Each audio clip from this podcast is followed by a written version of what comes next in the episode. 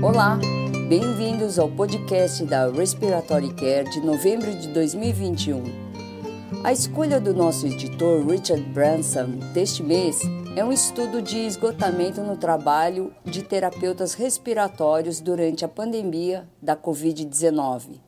Miller e colaboradores pesquisaram 26 centros médicos dos Estados Unidos para determinar a incidência e os fatores que contribuíram para o esgotamento desses trabalhadores. A taxa de resposta foi de 37%. O esgotamento no trabalho foi associado a horas trabalhadas por semana, horas por semana na UTI, equipe inadequada, incapacidade de concluir o trabalho atribuído, exposição mais frequente à Covid-19 e uma visão negativa da liderança. Os autores concluíram que o esgotamento no trabalho dos terapeutas respiratórios foi comum durante a pandemia. Descobriu-se que a boa liderança protege contra o esgotamento. Meissen analisa os fatores associados ao esgotamento no trabalho e resiliência e detalha as estratégias de mitigação. Em outro trabalho, Callet e colaboradores abordam a questão do esforço inspiratório excessivo que pode levar à lesão pulmonar autoinduzida pelo paciente. Eles avaliaram a utilidade de uma manobra de pausa expiratória em um modelo de bancada para se determinar a pressão muscular inspiratória. Usando uma manobra de pausa expiratória de um segundo, eles demonstraram boa concordância entre a mudança na pressão das vias aéreas e a pressão muscular inspiratória que não foi afetada pelo operador. Eles concluíram que a manobra de pausa expiratória pode ser usada clinicamente para monitorar o esforço inspiratório dos pacientes. Plens e Costa contribuem com o editorial detalhando as vantagens da manobra de pausa expiratória e o potencial de superestimação da pressão muscular inspiratória em alguns pacientes. Eles pedem a validação deste estudo em ensaios clínicos. Em outro estudo, Vitac e colaboradores avaliaram a função pulmonar, a capacidade de exercício e sintomas em indivíduos em recuperação da Covid-19 em comparação com indivíduos com DPOC ou doença pulmonar intersticial e dessaturação induzida por exercício. Os indivíduos foram submetidos à avaliação de dispneia, volumes pulmonares dinâmicos, capacidade de difusão do monóxido de carbono e o teste da caminhada de 6 minutos. Vitac e colaboradores relataram que os indivíduos com Covid-19 tinham uma capacidade vital forçada mais baixa do que aqueles com doença pulmonar intersticial ou DPOC. Caminharam menos do que 70% do previsto e tiveram um desempenho do teste da caminhada semelhante aos indivíduos com doença pulmonar intersticial. Os indivíduos com Covid-19 caminharam menos e tiveram fadiga nas pernas e dessaturação induzida por exercício mais graves do que os indivíduos com DPOC. Os autores concluíram que os sobreviventes da Covid-19 tiveram respostas semelhantes à doença pulmonar intersticial e mais graves do que os indivíduos com DPOC. Swenson e Schwartzen fornecem um editorial de acompanhamento observando que a contribuição da hipoxemia ao esforço para a dispneia e a limitação ao exercício ainda não está clara.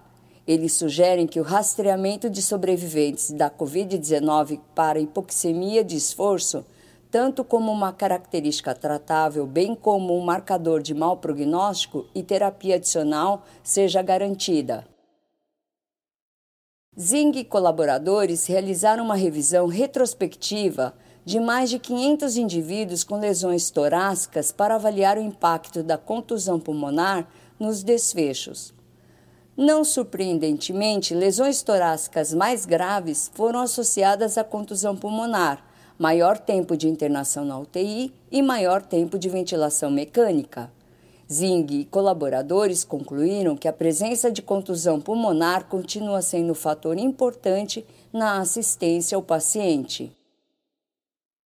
Bate e colaboradores realizaram uma análise retrospectiva de 26 indivíduos com Covid-19 em relação à mecânica pulmonar e configurações do ventilador, na tentativa de identificar se os indivíduos poderiam ser categorizados em fenótipos.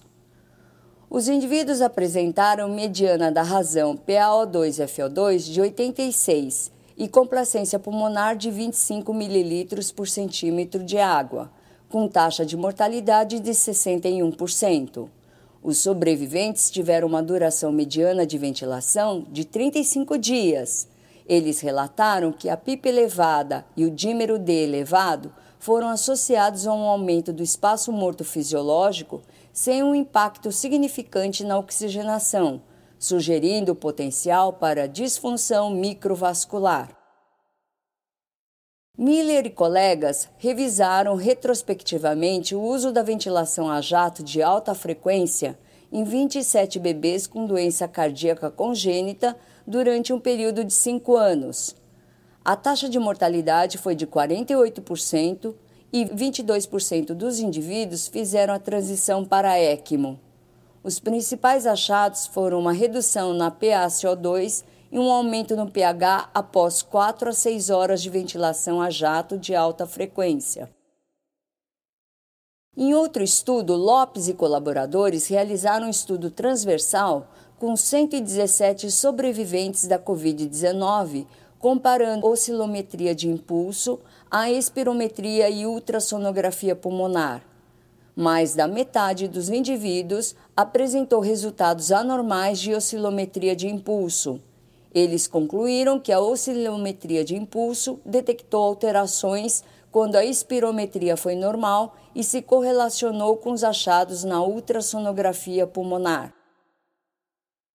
Proquilou e colaboradores revisaram retrospectivamente a razão ventilatória em 572 indivíduos durante a estubação do ventilador.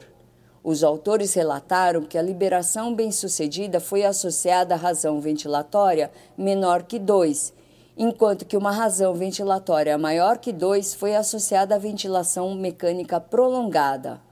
Proquilou e colaboradores concluíram que a razão ventilatória pode ser uma métrica adicional para se determinar a estubação bem-sucedida do ventilador mecânico. Cheng e colegas avaliar o impacto dos testes de respiração espontânea nos volumes pulmonares expiratórios finais em indivíduos com traqueostomia. Em 44 indivíduos, eles compararam os volumes pulmonares expiratórios finais durante o teste de respiração espontânea com e sem a PIP de 5 centímetros de água. Os indivíduos que experimentaram uma mudança maior nos volumes pulmonares expiratórios finais com a PIP de 5 centímetros de água tiveram uma maior probabilidade de estubação bem-sucedida. Os autores concluíram que a mudança nos volumes pulmonares expiratórios finais durante um teste da respiração espontânea de 60 minutos pode ser preditora de estubação bem-sucedida da ventilação mecânica. Norisui e outros usaram o ultrassom para medir o movimento diafragmático durante a tosse em indivíduos ventilados mecanicamente. Eles compararam o pico de fluxo da tosse com a excursão cefálica passiva do diafragma em 252 pacientes após um teste de respiração espontânea bem-sucedido. Eles concluíram que a excursão cefálica passiva do diafragma na ultrassonografia foi significantemente associada com pico de fluxo da tosse e falha da extubação após um teste de respiração espontânea bem-sucedido. Delorme e colegas realizaram um estudo de bancada de dispositivos de cânula nasal de alto fluxo e uma variedade de fluxos e de temperaturas ambientes. Delorme e colaboradores mensuraram a umidade relativa e a temperatura para se determinar a umidade absoluta. Eles também avaliaram o conforto relatado por voluntários saudáveis com a cânula nasal de alto fluxo e umidade absoluta de 20 a 40 miligramas de água por litro. As escalas de conforto foram menores com 20 miligramas de água por litro do que os valores mais altos. Os autores concluíram que, quando usados de acordo com as recomendações do fabricante e em temperatura ambiente normal, as cânulas nasais de alto fluxo foram capazes de fornecer igual ou mais do que 30 miligramas de água por litro. Os autores recomendam que os usuários entendam os principais princípios das operações da cânula nasal de alto fluxo em todas as condições para usá-los adequadamente. Johnson e colaboradores relatam os resultados de uma pesquisa online com profissionais de saúde e medicina do sono a respeito de suas preocupações relacionadas à Covid-19. A pesquisa anônima incluiu respostas de 75 médicos e 283 tecnólogos. A principal preocupação identificada foi a transmissão do vírus em sistemas de CPAP. Os entrevistados afirmaram que as precauções com aerossol eram muito importantes, mas variavam conforme o cenário. Os autores concluíram que os profissionais de saúde têm um alto nível de preocupação com a exposição à Covid-19 e expressaram a importância das estratégias de mitigação.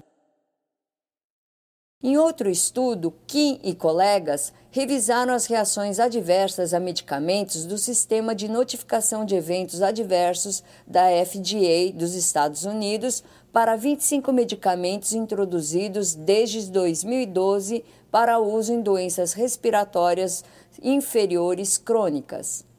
Kim e colegas identificaram 61.682 notificações de reações adversas a medicamentos e descobriram que essas notificações pós-comercialização se assemelhavam a muitos dados de ensaios clínicos pré-comercialização para medicamentos para pacientes com DPOC, exceto para o furoato de fluticasona, vilanterol, que foi diferente. Tinde e colegas descrevem o uso da ventilação oscilatória de alta frequência como terapia de resgate em adultos com SARA. Tinde e outros revisaram retrospectivamente os dados de 48 indivíduos tratados com a ventilação oscilatória de alta frequência ao longo de uma década. Em três horas, os indivíduos melhoraram a oxigenação e aumentaram a necessidade de vasopressores. A taxa de mortalidade dos indivíduos do estudo foi de 92%. Os investigadores concluíram que a ventilação oscilatória de alta frequência, como estratégia de resgate, não se justifica, mas que o atraso no início da ventilação oscilatória de alta frequência e os efeitos hemodinâmicos prejudiciais estão entre as razões potenciais para os resultados ruins.